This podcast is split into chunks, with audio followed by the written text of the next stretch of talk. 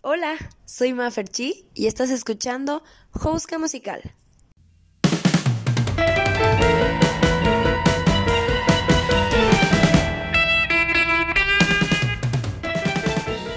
Jouska. Dícese de aquella conversación hipotética que está una y otra y otra vez dentro de tu cabeza. Así como yo, que elegí un podcast para sacar todas esas conversaciones.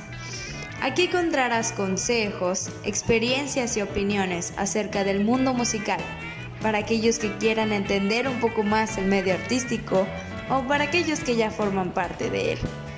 Pasa, siéntete cómodo. Vamos a descubrir el arte.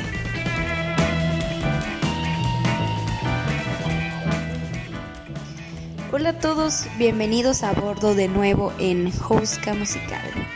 Hoy te voy a introducir en una nueva sección llamada Ser Conocer, en el que vamos a descubrir el ser instrumentistas, compositores, cantantes, cualquier tipo de faceta que a ustedes les interese de los músicos en su desarrollo profesional.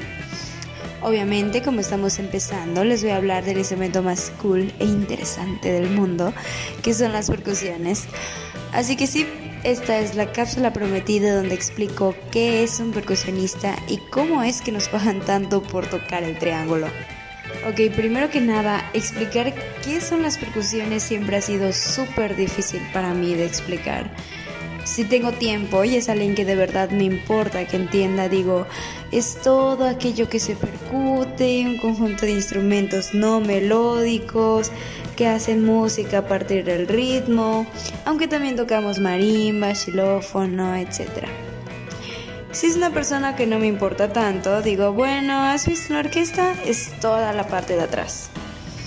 Y si es una persona que de plano no me importa y no tengo mucho tiempo, solamente le digo, mira, somos los que tocamos batería y así. Pero no, estoy muy harta de esta definición. Así que como ahora tengo el tiempo del mundo para hablar de esto, voy a explicarlo con calma. Y como lo primero que hacemos al no saber algo es googlearlo, según Google mi instrumento es un instrumento musical cuyo sonido se origina al ser golpeado.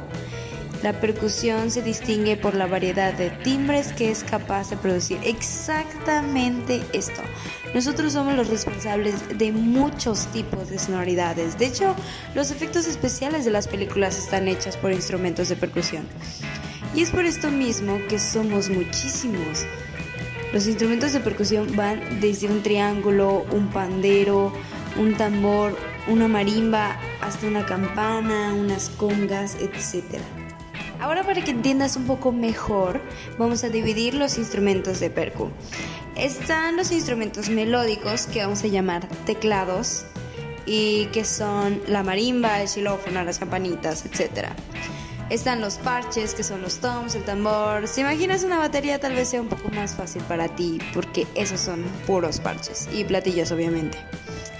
Después tenemos las percusiones menores, que son aquellas, pues, obvio, pues menores, chiquitas, pequeñas, como el pandero, triángulo, castañuelas, etc. Y hay una subsección llamada Latin Percussion, que es toda la percusión que se usa para música latina, como los bongos, congas, maracas, etc. Este punto tú has entendido, espero, qué son las percusiones, pero no has entendido cómo funcionan, de verdad. Hay un mundo detrás, no has entendido cómo nos martirizan y cómo es que son difíciles, porque a simple vista parecen fáciles. Y sobre todo no has entendido por qué nos pagan tanto por tocar un triángulo. El primer punto que quisiera aclararte es que un baterista no es igual a un percusionista, no es igual aunque la batería sí pertenezca a las percusiones. ¿Y por qué? Porque pues uno, la batería es considerado un instrumento popular o para música popular y nosotros en su mayoría hacemos música orquestal, así que la batería casi no se usa, aunque obviamente hay excepciones. Número 2. Los que aprenden batería generalmente se quedan ahí, no aprenden más que la batería no los menosprecio, esto es sumamente difícil, una coordinación entre pies, manos, cabeza, todo. Es increíble tocar batería, es súper difícil. pero la mayoría de las academias enseñan solamente batería y no percusión. Hecho, creo que en Yucatán solo hay dos, tres instituciones que te enseñan percusión como tal, si es que no tomas clases con maestros particulares. Y tres, porque la neta tenemos tantos instrumentos y tan interesantes como la marimba, los timbales, todo eso requiere muchísimo tiempo que casi no nos interesamos mucho por la batería. O sea, levantas una piedra y encuentras bateristas y percusionistas casi no. Aparte los percusionistas podemos dominar la batería sabiendo otros instrumentos, pero a los bateristas les va a costar un poco más de trabajo. Cabe aclarar que no estoy mal hablando de ellos y los considero talentosísimos. Es increíble la capacidad que tienen de coordinación. Solamente hacemos cosas totalmente diferentes aunque parezcan similares. Y la comparación es un poco absurda. De hecho, yo sufrí el convertirme en baterista en la prepa porque yo llegué a la prepa con años de clases, maestros, cursos, creyéndome la última coca en el desierto. Y resulta que lo único para tocar en la selección de música de la prepa era una batería. Y habían bateristas buenísimos, con muchos años de práctica. Y yo estaba ahí pariendo chayotes por sacar tributos de Luis Miguel y Alex Sintek. Y bueno, aprovecho saludar a miembros de la selección de música que puedan estar escuchando esto. Extraño mucho la selección como cualquiera que haya estado en ella. Y bueno, como último punto voy a desmentir estereotipos o mitos que se tienen de los percusionistas, nada más para desenmascarar falsos. Número uno, los percusionistas tienen mal oído. Esto es cierto, la verdad. O sea, obviamente les voy a decir que depende de la persona y que conozco percusionistas con un oído súper bueno pero no les voy a mentir, la mayoría de nosotros estamos acostumbrados a escuchar solamente golpes. Obvio va a ser difícil identificar intervalos, notas y en lo personal no me considero una persona con tan mal oído, pero aún así es muy diferente a un pianista que ha escuchado acordes toda su vida. Número 2. Los percusionistas no leen notas. Esto también es cierto, de hecho. Cuando iniciamos leemos las meras figuras rítmicas y obviamente un tambor, por ejemplo, no emite una nota en específico, así que no nos pueden poner notas, nos ponen solamente el ritmo. Cuando leemos teclados, la sección de los teclados que te expliqué antes, ahí sí leemos notas, porque obviamente sí las necesitamos. Y número 3, los percusionistas son mujeriegos. Sí, confirmo que son mujeriegos. Los percusionistas que conozco son todos unos rompecorazones y hablo de percusionistas de también de otras partes de la República Mexicana. Exceptuando por mí, obviamente.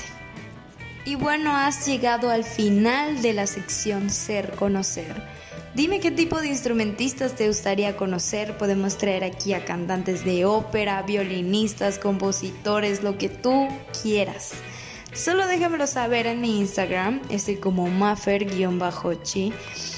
Y ahí subiré una historia con la sección de preguntas donde me podrás poner qué te gustaría conocer y si puedes también dejarme algunos mitos que tengas sobre esos instrumentistas o cantantes sería maravilloso y lo podemos desmentir con ciertos invitados. Se pondrá muy interesante.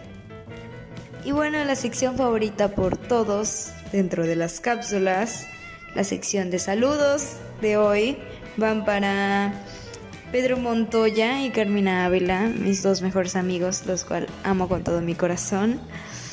Manuel May, que no esperé que escuchara para nada mi podcast. Eh, Jeffrey Quintal, que no estoy segura que lo haya escuchado, pero me pidió saludos. para Ana Paola Martínez, que ya sí lo escuchó y estoy muy feliz de que lo haya escuchado para Robertito Juárez, un maravilloso percusionista, súper talentoso. De verdad que extraño con toda mi alma y me hace muy muy feliz que escuche mi podcast. Y para Raimundo Ríos, que es también de la misma parte de la República que Robertito, pero que de verdad igual admiro muchísimo. Él es fagotista y ojalá si alguien me pide que haga alguna cápsula sobre qué ser un fagotista, ojalá él pueda acompañarme Gracias por escuchar este espacio donde pongo un pedacito de mi alma. Te espero en el siguiente capítulo de Houska Musical.